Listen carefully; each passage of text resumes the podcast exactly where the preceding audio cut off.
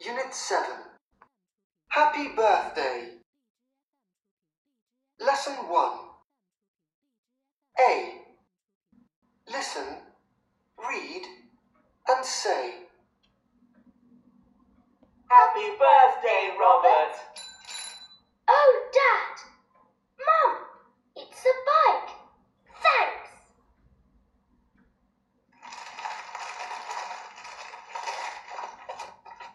Oh, it's a car. No, it isn't a car. It's a van. Oh, yes. Thank you. Oh no, it's a doll.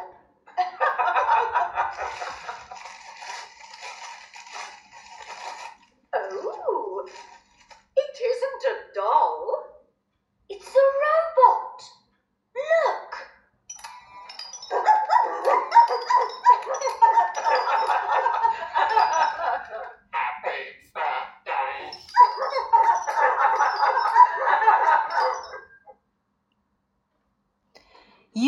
Unit 7 Happy Birthday New words 生词部分 Bike B I K E Bike Car C A R Car Doll D O L L Doll Robot R O B O T Robot Train T R A I N train. Van V A N van. A bike, a car, a doll, a robot, a train, a van. What's this? It's a bike. What's this? It's a car. What's this? It's a doll. What's this? It's a robot. What's this? It's a train. What's this? It's a van. This is my bike. This is my car. This is my doll. This is my robot. This is my train. This is my van. Part A Listen, read, and say. Happy birthday, Robert! 生日快乐！ 当别人祝福我们生日快乐的时候，要怎样回答呢？Thank you, thank you, or thanks. Oh, Dad, Mom, it's a bike. Thanks. 哦，爸爸妈妈，它是一辆自行车，谢谢你们。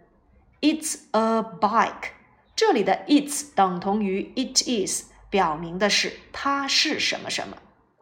它是一辆自行车，It's a bike。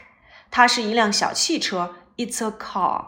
它是一个洋娃娃，It's a doll。它是一个机器人，It's a robot。它是一辆火车，It's a train。它是一辆厢式货车，It's a van。It's 等同于 it is。It's a bike。Thanks。Thanks 等同于 thank you，表示感谢。Oh, it's a car. 哦，它是一辆小汽车。 No, it isn't a car. It's a van. 哦不，它不是一辆小汽车，它是一辆厢式货车。我们刚才讲到了 it's 表示肯定它是什么，如果变成否定，要使用 it isn't。这里的 isn't 等同于 is not。It isn't a car. 它不是一辆小汽车。It isn't a doll. 它不是一个洋娃娃。It isn't a robot. 它不是一个机器人。It isn't a train. 它不是一辆火车。It isn't a van. 它不是一辆厢式货车。那么接下来呢，我们做肯定和否定句之间的相互转换。It's a bike 变成否定句，It isn't a bike. It's a car.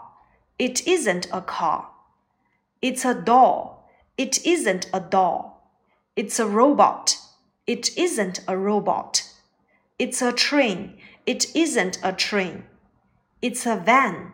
It isn't a van. Oh, yes, thank you. 哦，谢谢你们。Oh no, it's a doll. 哦不，它是一个洋娃娃。哈哈。 Oh, it isn't a doll. 不，它不是一个洋娃娃。It's a robot. 它是一个机器人。Look，快看 ，Happy birthday, Happy birthday，生日快乐。在这节课里面，我们重点要掌握的就是表明它是什么。It is 缩写形式 its，它不是什么。It isn't 全写形式。It is not。后面我们只需要接所学过的名词即可。那接下来我们做转换练习。It's a van，它是一辆厢式货车。否定句：It isn't a van，它不是一辆厢式货车。It's a bike，它是一辆自行车。It isn't a bike，它不是一辆自行车。It's a car，它是一辆小汽车。It isn't a car，它不是一辆小汽车。这里面我们要注意的是，前一阶段呢，我们曾经讲过，this is，this is my This is my family，this is my brother and sister。This is 表示的是这是谁谁谁或这是什么，而 it's it is 表示的含义是它是什么什么。例如，这是我的自行车，This is my bike。如果你要表达它是一辆自行车，要使用 It's a bike。这是我的小汽车，This is my car。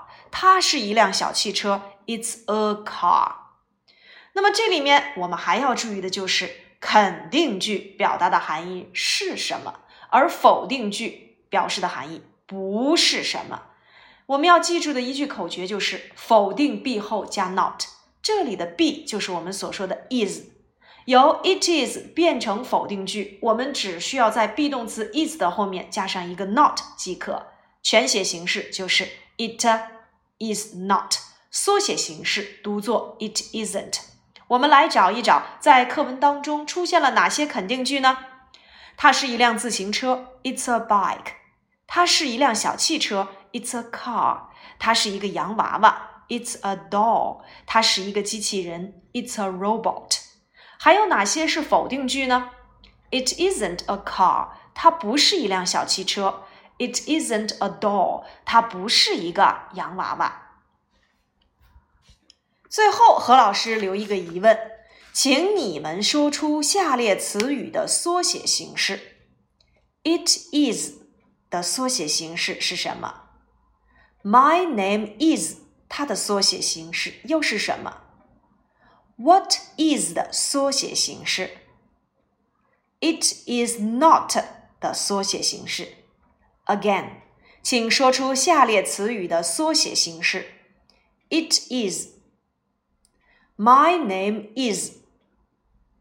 What is? It is not. 知道答案的同学，请你们把答案公布在我们的群里即可。别忘了复习我们今天的第七单元第一课的主要内容。课下呢，何老师要求你们要拼读单词并背诵单词，练习我们单词的大小写的书写格式，然后运用我们所讲的肯定句和否定句进行相关的造句练习。